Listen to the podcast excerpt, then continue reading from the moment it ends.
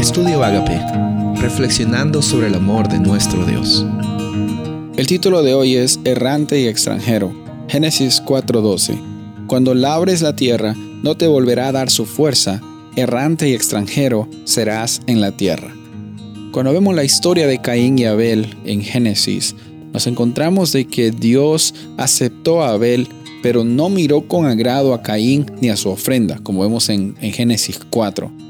Lo que sucede también es que eh, específicamente no sabemos qué es lo que pasó para que Dios no mire con agrado la ofrenda de Caín. Lo que sí sabemos es que después hubo una actitud de Caín que demostró realmente que sus acciones no estaban conectadas con la realidad de un Dios de amor y un Dios de descanso y un Dios de misericordia.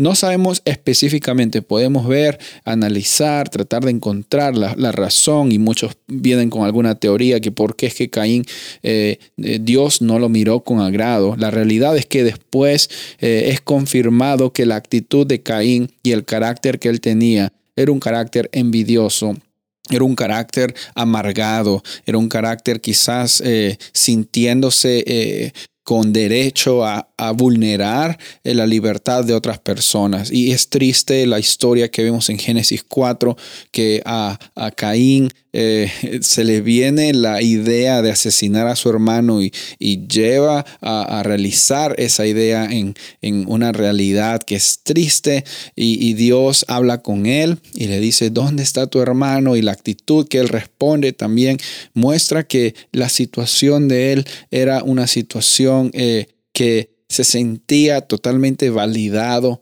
en sus sentimientos de enojo. Muchas veces nos dejamos llevar por nuestro enojo, no encontramos un descanso en Jesús y empezamos a encontrarles excusas a las situaciones que estamos viviendo. Em, em, empezamos a excusarnos a nosotros mismos y Dios le dice, ¿sabes qué?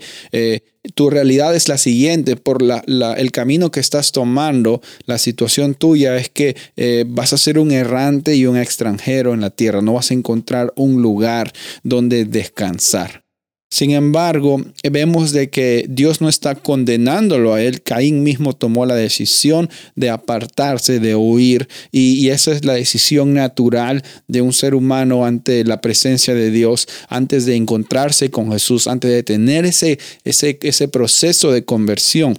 Dios no fue un Dios arbitrario al rechazar a Caín. Él estaba viendo el carácter y la actitud en la cual él estaba haciendo lo que estaba haciendo al presentar su ofrenda y al preguntar también por qué es que había hecho lo que había hecho con, con su hermano. Dios obviamente sabía qué había pasado. De la misma forma que Dios sabía dónde estaba Adán y Eva y le preguntaron a Adán y Eva, ¿dónde estás tú? Cuando, cuando ellos terminaron de, eh, comer de ese fruto y sentirse que estaban desnudos y se alejaron de Dios. Sabes, en esta ocasión quiero decirte a ti de que Dios nos está invitando a acudir a Él, ir ante su presencia. Él nos va a ayudar en los altos y en los bajos para que no seamos errantes y extranjeros de este mundo, sino que aunque no pertenezcamos a este mundo, podamos vivir en este mundo para mostrar de que tenemos a un Dios que ya venció este mundo. Soy el pastor Rubén Casabona y deseo que tengas un día bendecido.